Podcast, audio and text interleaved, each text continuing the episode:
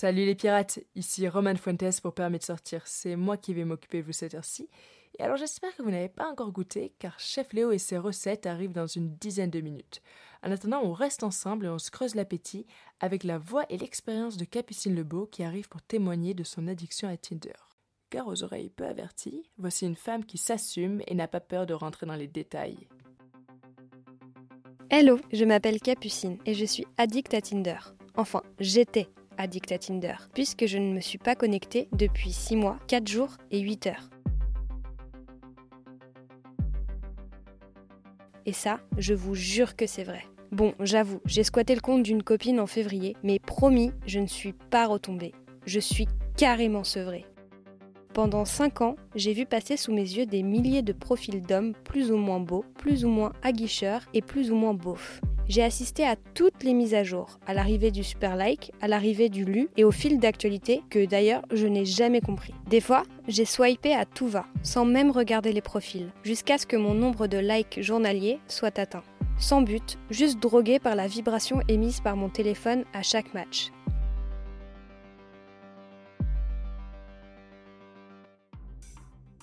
Pendant 5 ans, j'ai parlé à plus ou moins 400 hommes.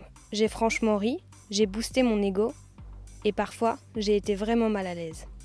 J'ai eu des dates, beaucoup. Tellement que je pense que j'ai développé un sixième sens sociologique. Au fur et à mesure des rendez-vous, je pouvais m'imaginer la façon d'embrasser du garçon qui se tenait en face de moi, juste en regardant ses lèvres. Je pouvais imaginer sa déco d'appartement. Pour certains, mes hypothèses n'ont jamais été vérifiées. Pour d'autres, elles ont été totalement validées. J'ai rencontré de très belles personnes que j'aurais préféré compter parmi mes potes, mais aussi de gros lourdeaux qui m'ont fait vivre, malgré eux, des moments très rigolos. J'étais tellement addict à Tinder que j'ai perdu tous les codes de séduction. Le eye contact, par exemple, je ne connais pas, je ne comprends pas, et il est impossible pour moi de le remarquer. Dans la vraie vie, regarder dans les yeux un garçon qui me plaît, c'est impossible, mais genre vraiment impossible. Je me suis même auto-diagnostiquée handicapée des sentiments. Quand j'en parlais à mes copines, elles me prenaient pour une folle, ou bien je les faisais beaucoup rire à raconter mes histoires d'amour virtuelles.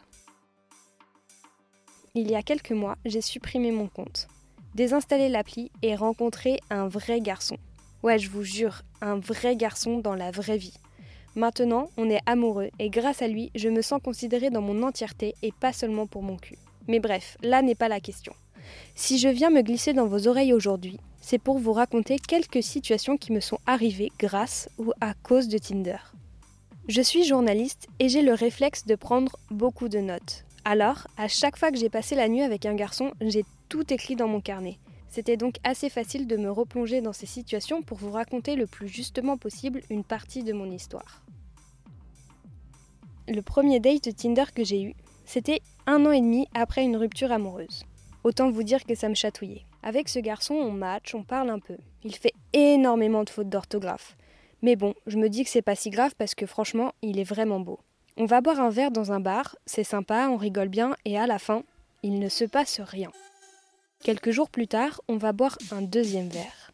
Un troisième verre une semaine après, et au rythme d'un verre par semaine, on arrive au bout de cinq semaines au cinquième date et il ne s'est toujours rien passé. Ça me rend complètement folle parce que bon, oui, il est sympa, marrant et tout, mais surtout il est très beau et j'ai faim. Prétextant un Netflix and chill, il m'invite enfin chez lui et nous faisons notre petite affaire. Après un an et demi sans sexe, c'est sympa mais c'est pas non plus incroyable. Dans mon carnet, j'ai noté il a le matos mais pas les moves. Avec ce garçon, nous nous voyons pendant un an et demi de façon intermittente.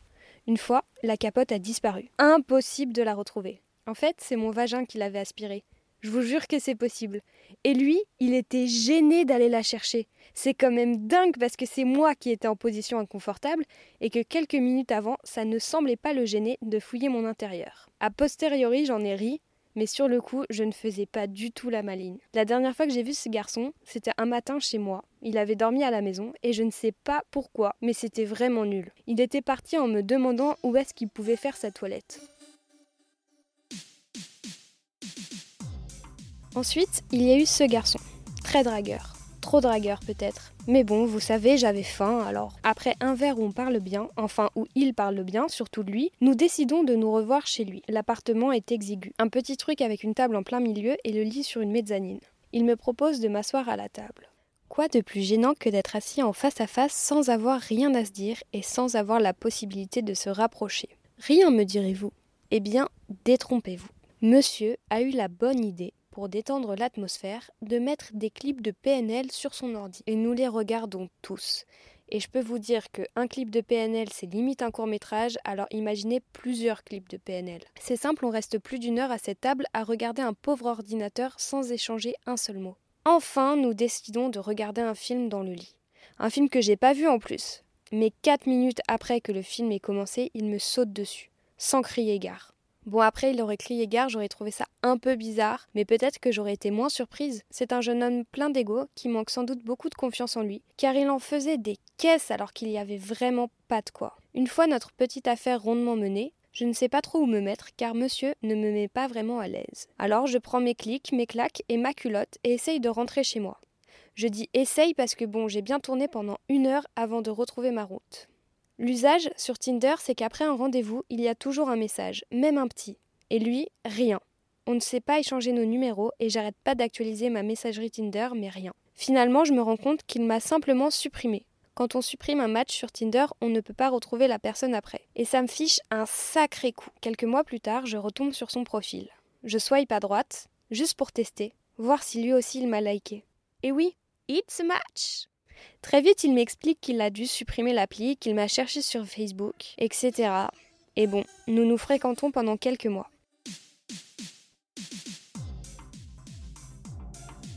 Entre-temps, j'ai rencontré un autre garçon, plus âgé cette fois. On ne prend même pas la peine de se rencontrer dans un lieu public comme c'est l'usage. Je quitte mes amis alors que nous étions en train de faire la fête chez moi. Je m'épile vite vite et je fonce. Il a un très bel appart. Il est stressé et ça se ressent, mais du coup, je me sens plus à l'aise bizarrement. Et d'un coup, alors que nous buvons une bière, il m'embrasse. Sans crier gare lui non plus, et il m'attire dans sa chambre. L'homme n'est pas vraiment dans le don, mais il aime qu'on lui donne apparemment. Et je ne sais plus pourquoi, mais dans mon carnet il y a noté complexé par mon cul. Je décide de dormir chez lui parce qu'à l'heure qu'il est, j'ai peur de rentrer toute seule. Et je ne suis vraiment pas à l'aise. Je m'efforce de ne pas prendre de place, tandis qu'il s'étale et ronfle beaucoup trop fort pour un seul homme.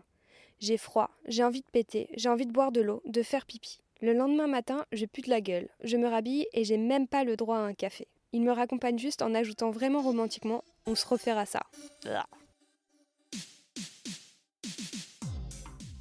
Et il y en a eu un autre. Lui, il m'a proposé un petit déjeuner pour qu'on se rencontre. J'ai dû prendre le train pour aller chez lui. C'est que je commençais à chasser de plus en plus loin. Son petit-déj, c'était un paquet de bonbons, alors qu'il m'avait vendu un brunch avec des avocats et tout. Pfff, que nenni. Mais bon, il était très beau. On a passé un bon moment et j'ai repris un train dans le sens inverse. On ne s'est jamais revu car il pensait que parce que nous avions couché ensemble, nous étions un couple. J'ai aussi chassé beaucoup plus loin, carrément en dehors de la France. J'ai eu un premier date en Allemagne. Et ouais, je sais, avec du recul, je me dis que c'était vraiment bizarre d'avoir fait ça. Mais franchement, ça m'a permis de découvrir l'Allemagne et de passer de très bonnes vacances. J'ai aussi rencontré des garçons par ennui. Oh, celui-là, il n'y a pas grand-chose à raconter. C'était en août, je m'ennuyais, il s'ennuyait, nous nous sommes vus. Il y en a eu un qui m'a fait vraiment rire malgré lui. Quand nous nous sommes rencontrés chez lui, il m'a joué de la guitare. Un morceau, puis deux, puis il s'est mis à chanter. S'il avait eu du talent, je dis pas, mais là, imaginez-vous que vous êtes face à quelqu'un qui vous joue de la guitare et qui guette votre réaction. Alors oui, au début, vous dites que c'est super parce que bon, c'est vrai, il a du courage d'oser faire ça devant une fille qu'il ne connaît pas. Mais au bout d'un moment, c'est gênant, je ne savais plus où regarder et il fallait vite que je trouve un subterfuge pour m'extirper de cette situation. Bon, j'ai pas été très maligne sur ce coup parce qu'en observant son appart, j'ai vu un livre et il était visiblement ravi quand je lui ai demandé ce que c'était. Bah, c'est les règles du jeu d'échecs. Parce que oui, tu comprends, je me suis mis aux échecs, tu sais, il y a une vraie stratégie, je joue souvent tout seul. Oh là là, on ne l'arrêtait plus. Puis, quand il eut fini, je ne sais pas pourquoi, il a commencé à me montrer ses photos de vacances. Enfin, il ne faisait pas que les montrer, il commentait aussi chacune d'elles. Tu vois ce rocher? Bah, j'avais déjà sauté de 6 mètres de hauteur, mais là, il était à 8 mètres. Et je peux te dire que 2 mètres, tu la sens la différence. Après plusieurs heures de monologue, on a brisé la glace. On s'est fréquenté quelques mois. Et puis, ce qui devait arriver arriva. J'ai rencontré un garçon dont je me fichais tellement que je n'ai même pas retenu son nom. Même pas retenu son nom. Alors là, non, stop, ça devient du grand n'importe quoi. C'est à partir de cette expérience et grâce à un coup de foudre que j'ai décidé de lever le pied. Et c'était pas facile, hein. Tinder a même failli casser mon cou et je m'en serais mordu les doigts. Mais littéralement. Comme ça, sans doigts, je n'aurais même pas pu continuer de swiper. Voilà, je vous ai presque tout dit. Aujourd'hui, je n'ai plus le petit tourbillon dans le ventre avant de rencontrer un inconnu. Je ne passe plus mille ans à me demander qu'est-ce que je pourrais porter pour être irrésistible. Je ne m'épile plus à la hâte pour satisfaire les envies d'un homme pas très malin qui ne plonge que dans les femmes glabres. Je ne préviens plus mes copines avant un date pour qu'elles sachent où je suis. Je ne leur demande plus de m'appeler pour prétexter une urgence vraiment urgente si le rendez-vous m'ennuie. Aujourd'hui, je peux péter sous la couette, passer la journée au lit en gueule de bois avec le mascara qui coule, manger un tacos comme un gros porc devant mon cher et tendre, sans m'auto-juger et sans m'auto-censurer. Et ça, c'est le jackpot. Cher Tinder, tu m'as permis de savoir ce que je voulais vraiment. Tu m'as fait vaincre ma timidité, tu as nourri ma curiosité et tu m'as même fait découvrir un pays. Alors franchement, merci à toi. Merci à eux aussi, tous les garçons que j'ai rencontrés pour les moments agréables, chelous, drôles et j'en passe. Pour m'avoir aussi fait découvrir des bars, des films, même si très peu ont été regardés jusqu'à la fin. Si toi qui m'écoutes, tu utilises Tinder, profite. C'est un espace de jeu fascinant. Apprends à connaître tes limites aussi. J'espère que tu vivras des moments aussi sympathiques que ceux que j'ai vécus. Je ne fais pas partie des nombreuses personnes qui a rencontré l'âme sœur sur Tinder. Mais peut-être que toi, tu la trouveras en swipant à droite ce joli petit cul qui te fait de l'œil. Quoi qu'il en soit, n'aie honte de rien. En tout cas, je vous super like tous. Soyez heureux et soyez gourmands. C'était Capucine. Bisous, bisous. Merci à mes copains de Garage 83C qui ont fait la musique.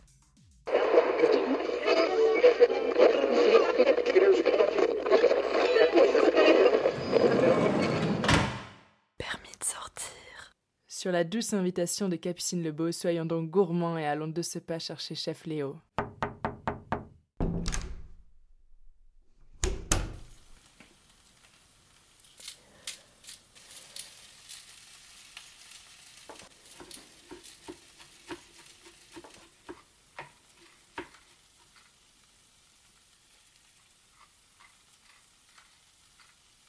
Salut, c'est Chef Léo. Mais on m'appelle Bouche Pleine sur les réseaux. En exclusivité sur Permis de sortir, je suis ici pour te parler de gastronomie, de cuisine, de ce qui s'y passe dans cette cuisine et de tout ce qu'on y mange. En trois temps, trois podcasts. On a commencé par démystifier l'acte de cuisiner, maintenant on va prendre le temps et se réapproprier notre rapport au temps. Je suis contente de te retrouver pour mon deuxième podcast et en cette longue après-midi, soirée, je vais parler de la lenteur.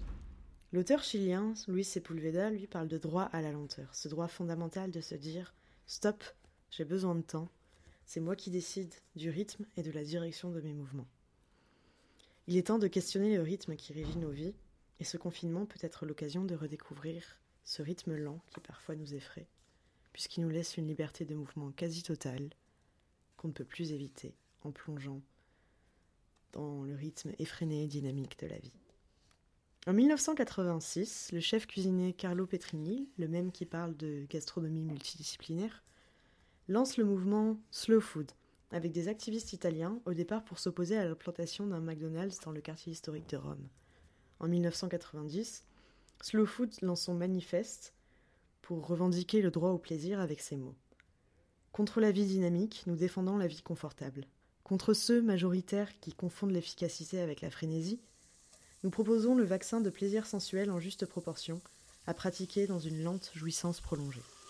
Le temps passé dans une cuisine peut effectivement être long, selon ce qu'on y fait, et dans une société productiviste qui mise sur la performance, le temps en cuisine aurait tendance à être optimisé.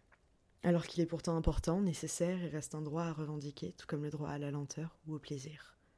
Un des phénomènes qui me ravit le plus en ces temps troubles, c'est de voir la quantité de gens qui apprennent, expérimentent, ratent parfois, et qui cuisinent tout simplement des plats, qui d'habitude sont servis sur un plateau repas, prêts en quelques minutes.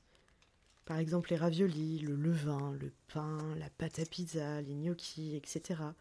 Et pour les chanceux, chanceuses qui ont déjà passé du temps en cuisine, elles savent que préparer un plat de ses mains redonne de la valeur à ce que l'on se met sous la dent.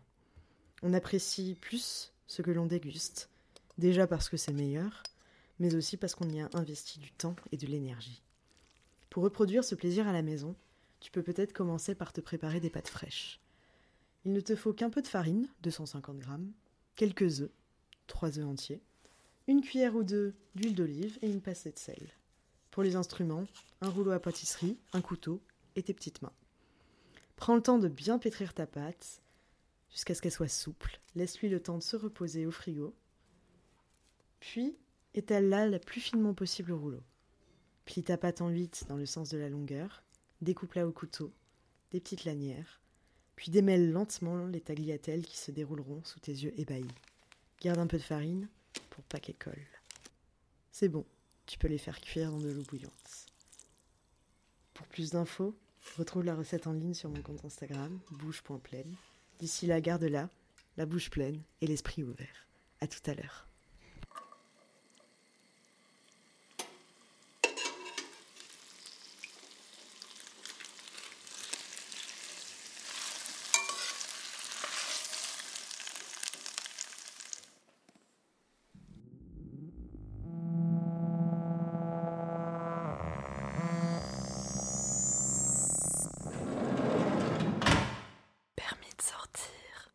Prendre le temps et être gourmand, gourmande, surtout de tout, surtout de vous.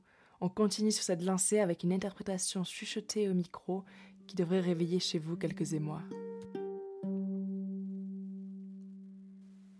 Donne-moi ton corps, baby, ton corps, baby. Donne-moi ton bon vieux funk, ton rock, baby, ton soul, baby. Chante avec moi, je veux une femme like you pour m'emmener au bout du monde. Une femme like you. Hey, Donne-moi ton corps, baby, ton corps, baby. Donne-moi ton bon vieux funk, ton rock, baby, ton soul, baby, yeah. Chante avec moi, je veux un homme like you. Bad boy, tu sais que tu me play un homme like you. Quand tu chantes, j'oublie. J'ai plus le moindre souci, j'ai le mal qui fuit. Tu donnes son à ma vie. Et puis je sais pas qu'est-ce qui se passe. T'as ce regard dans la glace qui me ramène à la case des parcs là où je suis. Nous ramène à la soirée du bar quand on est sorti. Donne-moi ton corps, baby, ton corps, baby. Donne-moi ton bon vieux funk, ton rock, baby, ta soul, baby. Yeah, chante avec moi, je veux une femme like you pour m'emmener au bout du monde. Une femme like you. Hey. Donne-moi ton corps, baby, ton corps, baby, yeah. Donne-moi ton bon vieux funk, ton rock, baby, ta soul So baby, yeah, avec moi. Je veux un homme like you.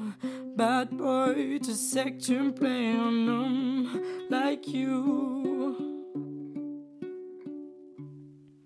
Vous l'avez reconnu, c'était le seul et l'unique, le grand, je dirais même le géant titre Femme like you des Camaro, interprété par notre partenaire Anaël.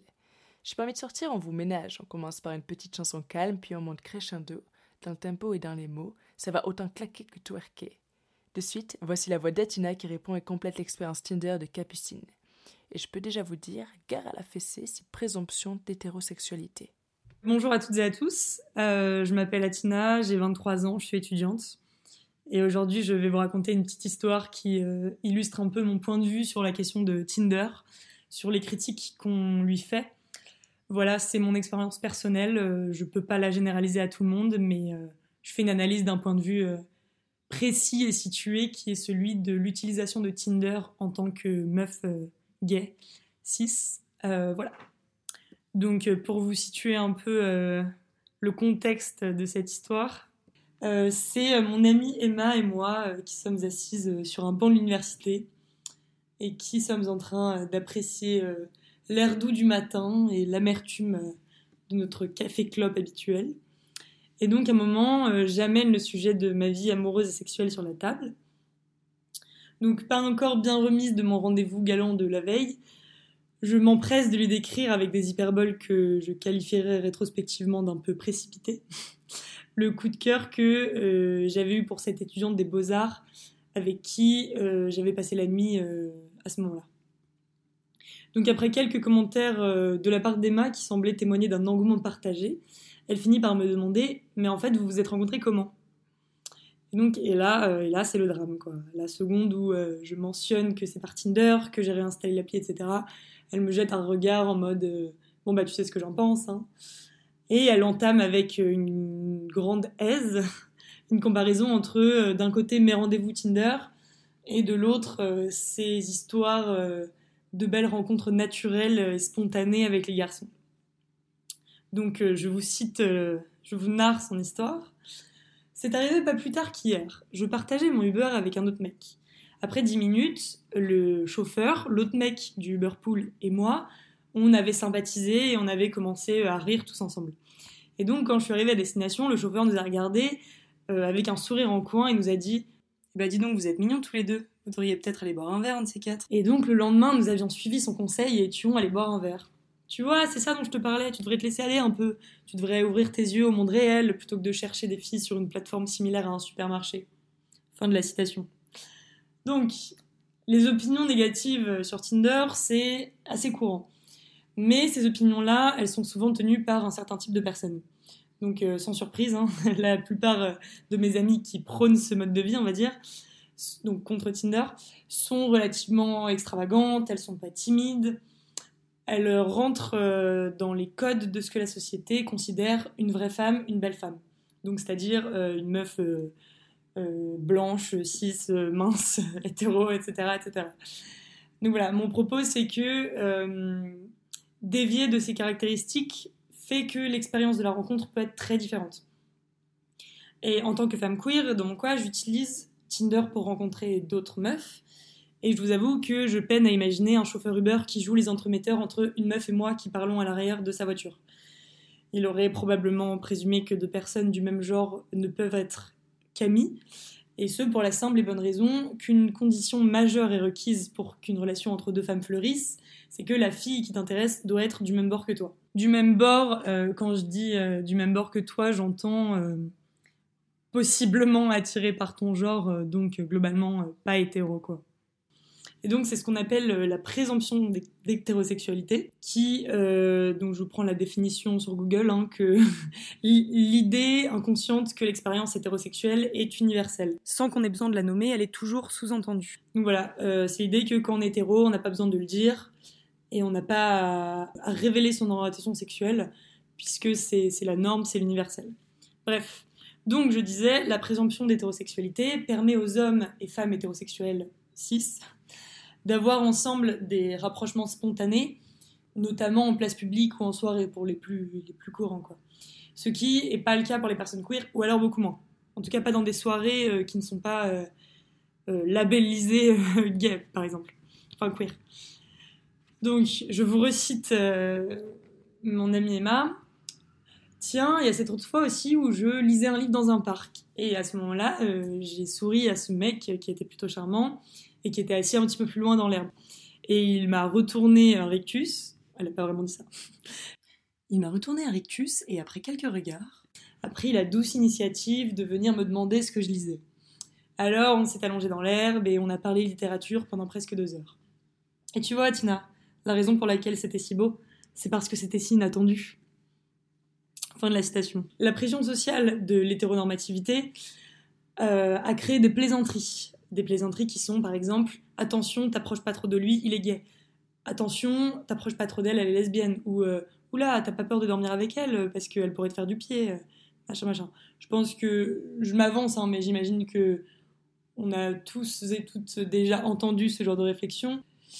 Et donc, en apparence inoffensif, entre guillemets, en apparence inoffensif, ces commentaires normalisent le flirt hétérosexuel et diabolisent euh, les situations dans lesquelles une personne homosexuelle viendrait à flirter avec un ou une hétéro. C'est sous-entendu, donc, qu'est-ce qu'ils font? Ils vont cadrer les personnes queer comme des êtres qui sont intrinsèquement sexuels, et ils vont faire que les amitiés avec ces personnes queer doivent être limitées et protégées de la sexualité des, gens queer. Euh, donc moi, je peux vous raconter, hein, euh, quand j'étais ado, je dormais souvent avec des, potes meufs hétéros, genre pendant des pyjamas parties par exemple. Et ces potes-là, aussi safe puissent-elles être, j'avais trop peur. Parce que même si j'étais out et qu'elles étaient entre guillemets ok avec ça, euh, je me disais, mais oh mon Dieu, si on dort dans le même lit, euh, euh, si ça se trouve pendant mon sommeil, mon double maléfique va aller lui faire un câlin ou lui toucher l'épaule sans faire exprès. Et là, ce serait mais, le pire drame de ma vie parce qu'elle penserait que je la drague ou que je lui fais des avances, etc. Et d'ailleurs, fun fact, moi qui suis réputée auprès de, de mes amis, mes ex euh, et euh, mes parents pour, euh, pour faire n'importe quoi dans mon sommeil, pour être archi turbulente et finir genre le pied droit à l'endroit de l'oreiller en ayant pris toute la place avec les cheveux ébouriffés, etc. Quand à cette époque je dormais, et, même encore maintenant on va dire, quand je dors avec des, des potes meufs hétéros, je suis en mode momie dans un coin du lit près du mur sans bouger un poil de la nuit quoi. Je sais même pas si je respire en fait. Donc euh, voilà, c'est des habitudes. Euh, on, on, façonne. Euh, en tout cas, moi, j'ai vraiment façonné mon corps pour pas qu'il y ait ce genre de situation. Quoi. Bref. Par conséquent, la société fait comme pression pour que l'on tempère, qu'on y réfléchisse à 20 fois avant d'aller parler à d'autres meufs, sur l'hypothèse donc que ces meufs sont hétéros et que notre sexualité pourrait les faire fuir. Pour en revenir à ma vie sexuelle et à ma vie amoureuse, c'est vrai que c'est souvent compliqué de trouver des meufs queer. Et là, tous mes potes queer diront Mais non, Atina, les meufs gays courent les rues. Oui, bah, c'est sympa d'être aussi euh, optimiste. Je suis peut-être pas dans la bonne rue, mais euh, en tout cas, euh, quand je repense à mon adolescence, c'est quand même. je sais pas, mon lycée, on était trois. À mon collège, je crois que j'étais toute seule. Enfin, j'en sais rien en fait, mais. vraiment, ça se ressentait comme ça en tout cas. Donc, j'ai pas non plus l'impression que les meufs courent les rues même si j'apprécie la tentative de, d'optimisme. Donc euh, il y a l'idée que même si Tinder, ça permet pas les rencontres magiques, inattendues et oh tellement spontanées, qui nourrissent euh, toute la cinématographie romantique euh, qui nous a élevés et qui nous a donné voilà cette idée de, de, l'amour, du, du, romantisme, etc. Tinder reste quand même un endroit sûr et une opportunité pour rencontrer des meufs. Porter un jugement négatif sur les alternatives aux rencontres réelles, c'est symptomatique, entre autres, et entre beaucoup d'autres, là je parle de mon expérience, symptomatique d'un privilège hétéro et de, de, ces opportunités de flirt euh, dans la vie réelle, quoi. Donc euh, l'idée que les hétéros peuvent expérimenter ces rencontres tellement magiques, etc., au coin de la rue, au supermarché, avec... Euh, tu fais tomber ton kiri et il y a le prince charmant qui vient de ramasser et qui te dit « Oh, vous avez de beaux yeux, nanana ». Bon, j'ironise, mais... Et puis surtout c'est pas du tout tous les hétéros qui vivent ça tous les jours. Hein. Euh, mais bon, c'est vrai que si c'est rare pour eux, ça me paraît complètement invraisemblable pour moi. Euh, donc voilà, donc euh, les fantaisies sur les rencontres pendant une balade le long des quais avec les feuilles de l'automne qui tombent des arbres, voilà, c'est pas accessible à toutes et à tous. Je dis pas du tout que les hétéros le vivent tous les jours, loin de là, mais il y a quand même l'idée que ils et elles ont été bon, on a tous été euh, éduqués euh, avec les films, etc., dans cette idée que, euh, que ce genre de situation, c'est le climax de, la romance. Et les hétéros, même si ils et elles savent que ça leur arrive pas tout le temps, voilà, ça reste quand même possible, alors que si c'est rare pour eux, moi, ça me semble complètement invraisemblable en fait. Parce que si je fais tomber mon kiri et qu'il y a une meuf qui est là, je serais pas en mode beaux yeux, je serais en mode euh, avant tout, est-ce que tu aimes les meufs? Donc euh, voilà, il y a cette idée-là. Euh, donc non, je parle pas que des, que des trucs fantasy, des films, etc. Je parle surtout des rencontres classiques en fait. En soirée, à l'université, au travail, des petits eye contact en amphi. C'est ça en fait, c'est les, rapprochements spontanés. De mon expérience, on y a vraiment beaucoup moins accès. Donc c'est pour ça que Tinder, c'est un endroit où on peut être comme des hétéros, dans le sens où on peut présumer de facto que l'orientation sexuelle de la personne à qui on est en train de parler n'est pas un problème. C'est-à-dire que je peux parler à une meuf en me disant, a priori, mon genre, ce sera pas rédhibitoire pour elle. Je peux me dire, ah bah, elle aime les meufs, ou elle aime aussi les meufs, enfin voilà. Là, il y a juste à voir euh, si on se plaît, s'il y a un feeling entre nous, si on s'intéresse un minimum, et on oublie le problème sacré initial, genre, bon, avant tout, est-ce qu'elle est attirée par les meufs ou non? Qui personnellement euh, pourrit la spontanéité de toutes mes approches depuis que j'ai l'âge de draguer et de dater. Euh, bon, c'est pas le seul endroit, il y a aussi potentiellement les soirées queer, mais bon, ça c'est compliqué, c'est un autre, débat. Donc voilà, euh, autre point, faut arrêter le côté c'est un supermarché. Euh, moi j'ai des potes hétéros qui sortent en boîte ou en soirée étudiante dans l'optique spécifique de pécho et personne leur dit qu'ils et elles regardent le dance floor comme un supermarché. Donc oui, j'entends la critique, oui, le côté ça ubérise les relations amoureuses, d'accord. oui, il y a des écueils à Tinder, mais faut pas tomber dans l'hypocrisie non plus. Et aussi l'argument euh, ça perd le mystère parce qu'on sait exactement comment un rendez-vous Tinder se finit. Euh, alors déjà, je vous arrête tout de suite. Je suis rarement euh, allée à un date Tinder en sachant exactement comment ça allait finir.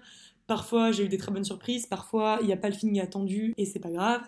Parfois, oui, on savait toutes les deux à l'avance que ça allait rapidement finir chez elle ou chez moi. Et donc, si on veut les utiliser juste pour le cul, bah, grand bien nous en fasse. Voilà, donc il y a aussi l'idée qu'un regard aguicheur en boîte, on sait comment ça finit, que ton crush en amphi qui te dit est-ce que tu vas aller boire un verre euh, après, euh, après les cours, bah, on peut aussi imaginer comment ça se finit. Donc voilà, euh, c'est pas tout blanc tout noir.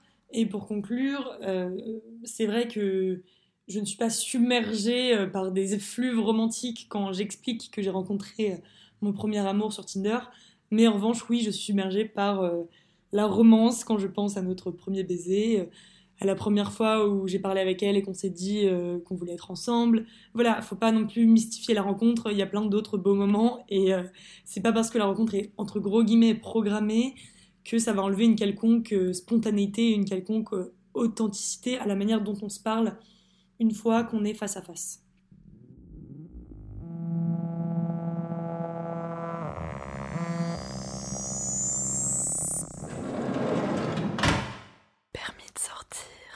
Maintenant que cette mise au point est faite, merci à Ti, on peut lâcher du lest et passer à la deuxième partie de l'émission. Je ne sais pas si notre rencontre était programmée, mais ce dont je suis sûre, c'est que je suis hyper chaud quand je pense à notre projet, celui qu'on est en train de construire ensemble, oreille dans la bouche, bouche dans l'oreille, et bientôt, je l'espère, pancarte dans la main. D'ailleurs, on me dit à l'oreillette que plus de 700 personnes se sont posées sur nos ondes depuis ce matin. Confinement ou pas, en voilà une sacrée manif. Et une manif permet de sortir, ça commence toujours par un bon groove. Alors on s'écoute tout de suite un set envoyé de l'autre bout du monde par Dot et Malika.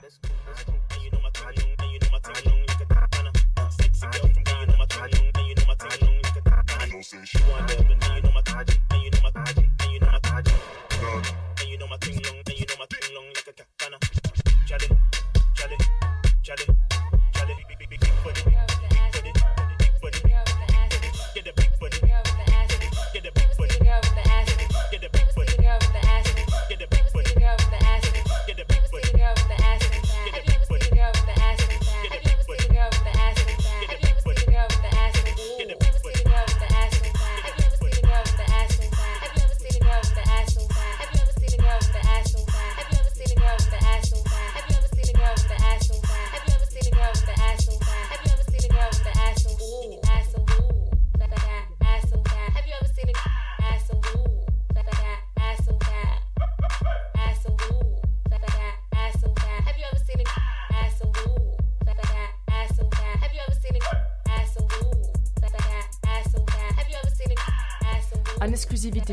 Deux meufs DJ de Canberra, la capitale du territoire australien.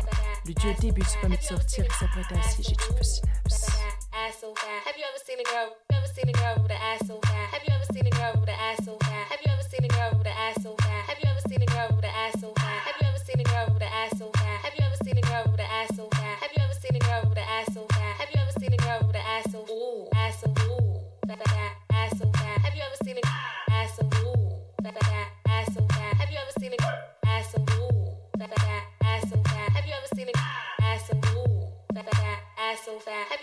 go.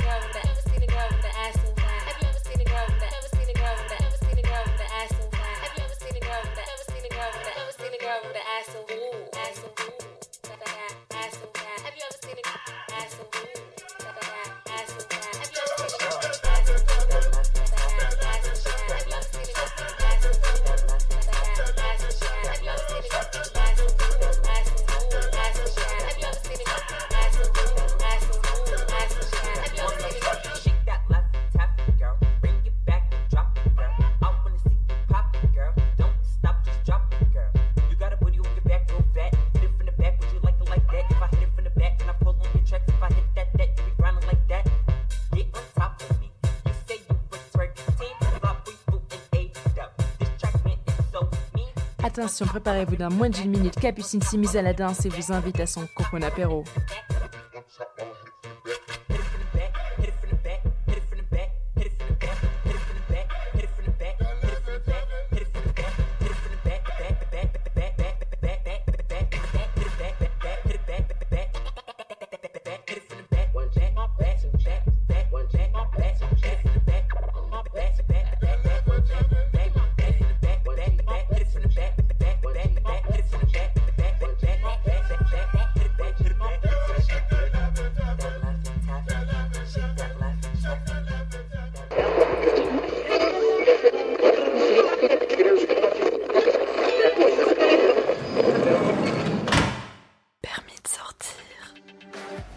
Madame, monsieur, bonsoir. À la une de l'actualité aujourd'hui, les apéros en période de confinement. Il est 18h et comme tous les jours depuis deux mois maintenant, c'est l'heure du Corona Apéro. Seul ou à plusieurs, sur Skype, Zoom ou House Party, ou encore sur le trottoir avec ses voisins, l'apéro semble être un rendez-vous immanquable. Mais qui sont ces gens qui sirotent des bières au soleil à la fraîche alors qu'un monde s'écroule dehors? Hello, c'est Capucine qui vous parle. Et cette semaine, je vous ai tendu le micro pour recueillir vos meilleures anecdotes de soirées isolées. L'alcool est à consommer avec modération. Ceci n'est pas un message du ministère de la Santé. Ne reproduisez pas ces histoires chez vous. Ne prenez pas la voiture. D'ailleurs, pourquoi vous prendriez la voiture? Vous voulez aller où en voiture? Parce qu'en fait, on peut pas bouger. Bah, fabuleux moments avec nous et que c'est c'est les meilleurs euh, apéros que t'aies jamais eu et tout ça, tu sais, genre, euh, tu peux nous flasher un peu quoi. En effet, j'ai pas pensé. Donc euh, je te dis ça sachant qu'on m'a raconté la soirée à partir de 1h parce que j'ai réussi à faire un blackout tout seul dans mon lit. Huitième semaine. Le Corona Apéro Hello everybody, c'est l'heure de l'apéro. Apé apéro. C'est un moment convivial, euh, qu'on vit en famille ou avec des amis. Que vous ayez des bières, du coca ou un petit pastis, c'est l'heure de trinquer à distance. Souvent, on commence avec de la bière et ensuite on n'a plus de bière. Alors on va ouvrir une bouteille de vin. Du coup, il y avait la voisine, elle était sur sa terrasse, sur sa petite chaise avec son petit verre de vin. Il y a trois semaines environ, il y a Anne qui est venue à la maison et mes parents étaient tellement contents qu'ils l'ont littéralement carjacké. Donc euh, on buvait tous, chacun de notre côté. Moi j'étais dans mon lit. Et ils étaient tellement contents qu'ils ont ouvert une bouteille de champagne. On a bu deux carmélites, une Raoul, une belle rose, du vin blanc, et puis ça s'est fini en tequila. On a réitéré euh, encore une fois samedi dernier, et là on a fait la totale. Je suis complètement bourrée. Je suis toujours pas passée à table avec ma famille, ça va être un désastre. Ça veut dire qu'il y avait Anne la vendeuse et Géraldine la voisine. J'ai fait quelques apéros physio là pendant le confinement au début. S'il est pas douché, on va pas le sentir, on est en visio. C'est complètement vrai. Honnêtement, euh, ça me saoulait plus qu'autre chose. Au bout d'un moment, j'en avais marre. Et en fait, j'ai fini du coup une bouteille entamée la veille, bouteille de vin blanc. Tout le monde fait des apéros, ça en parle de partout, euh, tous les jours, tous les dimanches. D'habitude, on se voit vraiment pas souvent, genre une fois tous les mois, tous les deux mois, et là, toutes les semaines, sans exception, on se fait un apéro. Pour ce coronapéro familial, il y avait ma mère, ma petite sœur, ma grande sœur et mon beau-père. Donc en tout, on était sur trois écrans différents. Ben, on s'est tous mis devant notre ordinateur, on s'est tous sorti une bouteille. Ça faisait que de bugger et ça me saoule. On passe tous une demi-heure à essayer de, de régler l'ordinateur parce que les parents ils comprennent rien et qu'ils sont jamais satisfaits. Les problèmes de connexion se sont enchaînés, c'était ultra frustrant et surtout, mon beau-père euh, ne faisait que de manger des chips. Nous, on a déjà fait pas mal de choses puisqu'on a déjà fêté trois anniversaires et une naissance euh, sur Zoom. Que bon, mes parents, je les adore, mais euh, ils boivent pas. euh, Voilà quoi, c'est pas mes potes. Hein. Je trouve ça triste de boire tout seul euh, face à un écran. Alors ça m'empêche pas de le faire parfois, mais j'ai l'impression que je suis pas avec mes amis. Mais je trouve que c'est bizarre de boire des coups en même temps, de boire des coups avec des gens qui sont dans un autre écran. Tu dois dire au revoir et que tu fermes euh, l'ordinateur ou ton téléphone et que tu te retrouves euh, un peu euh, pompette tout seul dans ton lit. T'es coincé, tu peux même pas danser, et moi j'aime danser et j'aime le contact avec les gens. J'ai fait des apéros sauvages. On a décidé de braver le confinement en invitant euh, des potes de ma copine. Les vrais gens existent. Mais euh, chut, c'est un secret. Hein. Un apéro rando, euh, voilà, on n'avait jamais fait de trucs comme ça. Et... Du coup, on a essayé d'étudier en amont euh, le chemin le plus rapide pour pouvoir se retrouver sans marcher trop longtemps. Donc on était euh, voilà euh, vraiment pas loin l'un de l'autre. En pleine campagne. Et voilà, j'ai ramené la, la petite bouteille de, de pastis et... Alors, tu prends un quart de pastis, trois quarts d'eau, tu rajoutes peut-être un petit glaçon si tu le souhaites, et puis surtout, tu te fais plaisir, c'est ça le plus important. Il faisait une chaleur énorme. La chaleur plus l'alcool, ça, ça a quand même bien tapé sur le crâne. Et au moins le confinement, euh, ça nous aura permis de voir du pays, quoi, de voir un peu plus que juste le jardin. C'est pas trop grave, non? Vivre illégalement, c'est plutôt pas mal. C'était dit avec, avec mes potes euh, qu'on se faisait une soirée euh, sur euh, House Party. Je viens de faire un apéro au Zoom, le premier. J'ai bu au moins 4 verres de vin blanc. Et en fait, il s'est passé un truc, genre vers une heure, on s'est rendu compte que, bah, comme on était juste allongé sur notre lit et qu'on buvait autant que si on était en soirée, on a commencé à être vraiment torché.